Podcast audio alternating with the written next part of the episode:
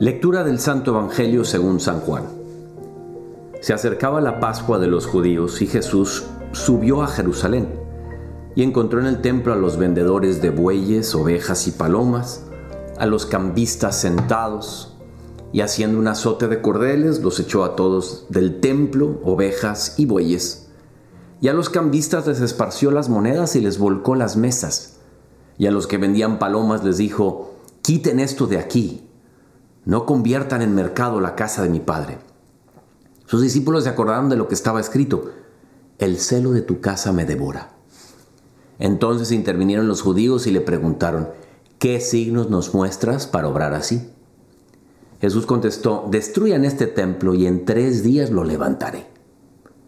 Los judíos replicaron, 46 años ha costado construir este templo y tú lo vas a levantar en tres días.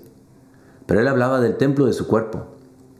Y cuando resucitó entre los muertos, los discípulos se acordaron de lo que había dicho y dieron fe a la escritura y a la palabra que había dicho Jesús. Mientras estaban en Jerusalén por las fiestas de Pascua, muchos creyeron en su nombre, viendo los signos que hacía. Pero Jesús no se confiaba de ellos, porque los conocía a todos, y no necesitaba del testimonio de nadie sobre un hombre, porque él sabía lo que hay dentro de cada hombre querido amigo y amiga, muy metidos ya en esta cuaresma y acercándonos a pasos agigantados a la Semana Santa, seguimos en el proceso, en la temporada, en el momento litúrgico, pero que no es una cosa del pasado o adornada, un invento de la iglesia, sino el ritmo del corazón de la iglesia que una vez más nos vuelve a traer a lo que más necesita nuestro corazón, que es la purificación y los diferentes evangelios, especialmente los de los domingos, están orientados a purificar quienes somos, como pensamos. Pero este evangelio específicamente habla de una palabra, un concepto central en la vida del cristiano, que es el templo. ¿Cuántos significados se derivan, significados espirituales se derivan de la palabra templo? La palabra física, del templo de Jerusalén, el que se construyó bajo el reinado del rey David y Salomón, sobre todo Salomón. El lugar que después el espíritu, más adelante en tiempo de los profetas de Jeremías y de Ezequiel, sale el espíritu de ahí porque estos echaron a perder la piedad, porque no alababan a Dios como tenía que él, como él les pedía que fuera alabado porque la piedad se había podrido, ya no era una piedad sólida. Y entonces viene Jesucristo y se identifica a él mismo como yo soy el templo. Y luego San Pablo nos dice que luego hay el templo de nuestros cuerpos. Y finalmente en el Apocalipsis de San Juan vemos que vamos a entrar en el templo de la ciudad eterna. ¿Cuántos significados? Entonces el mensaje de hoy domingo es sobre la piedad podrida versus la piedad sólida. Miren, me encanta lo que escuché al santo fundador del Opus Dei, Monseñor Escribá de Balaguer, decir, tú elige unos cuantos actos de piedad y sé fiel con ellos.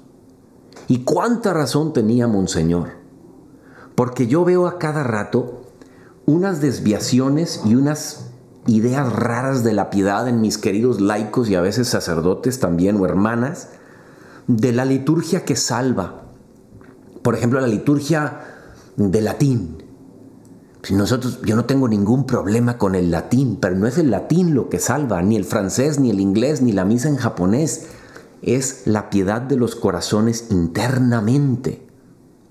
O escuchas mucho de corrientes y desviaciones de moda, tanto de izquierdas como derechas. Los de izquierdas que de alguna manera, perdonen que utilice términos de izquierda y de derechas que pertenecen sobre todo a la política, pero es que así, desgraciadamente, en esta polarización que se ha dado en los años recientes, trayendo del agua de la política al agua de la religión, nos encontramos con quienes no le ponen cuidado en absoluto a que la liturgia sea pulida, hermosa, bella. Y los de derecha creen que solo hay salvación si es con la misa en latín. En una ocasión estaba yo celebrando misa con una familia que ha terminado muy mal, de hecho, y me estaba, estaba haciendo de acólito el niñito, el mayor de 13 años, y se dio cuenta que yo vertí un poquito de agua en el vino y cayó más de una gota. La idea es que caiga una gota. Y me pregunta él que por qué no utilicé una cucharita para que solo cayera una gota. Yo dije, válgame Dios, o sea, en este niño está encarnado el santo oficio, ¿no? El, el guardián de la liturgia. O aquellos que tienen sus, como, dicen el, como dice el padre Ángel Espinosa de los Monteros, la oración milagrera. O la novena a Santa no sé quién Rita de tal, de cual. Y nos olvidamos de lo central. Nosotros, queridos amigos y amigas, tenemos que purificarnos esas piedades que se nos meten en grupos de oración sin orientación y sin, sin un, un catolicismo equilibrado, ni de avanzadas ni de retraso, ni de derecha ni de izquierda, catolicismo puro, santo, normal, lo que nos viene de la fuente, de la Eucaristía, de la Virgen, de la tradición de la Iglesia, de la Sagrada Escritura, del Santo Padre. Nosotros no vivimos, el catolicismo no es para mí un código o una doctrina o un libro, es una persona.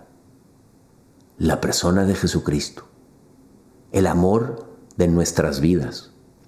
El principio y el fin. El alfa y el omega. El que es camino, verdad y vida, luz del mundo y sal de la tierra y nos invita a hacerlo nosotros también. ¿En qué andamos metidos? ¿Qué aficiones de piedad o de inventos nos hemos generado que no existían hace poco. Y qué exageraciones hemos introducido. Y que Jesucristo si estuviera aquí diría, relax, yo estoy por encima de esas cosas.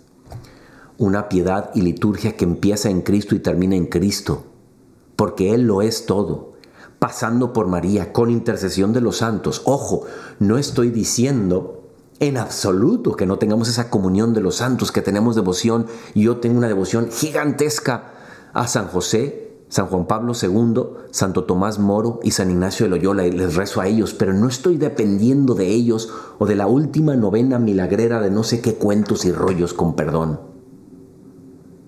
Relax. A purificar nuestra piedad, como nos la marca el Señor. Y como aquí los apóstoles que también estaban aprendiendo, no entendieron ni los judíos ni los apóstoles. Y entonces es hasta la resurrección, cuando ya Jesús vivía en sus corazones por su muerte y resurrección, dice el texto que ellos se acordaron de lo que había dicho y dieron fe a la escritura y a la palabra que había dicho Jesús. Vamos purificando, pidámosle al Señor de piedades podridas a piedad sólida, sana, balanceada, ecuánime y equilibrada y sobre todo bella y respetuosa. Yo soy el Padre Jorge Obregón y pues estoy feliz de que estamos llegando a la Semana Santa, la semana mayor de nuestra fe.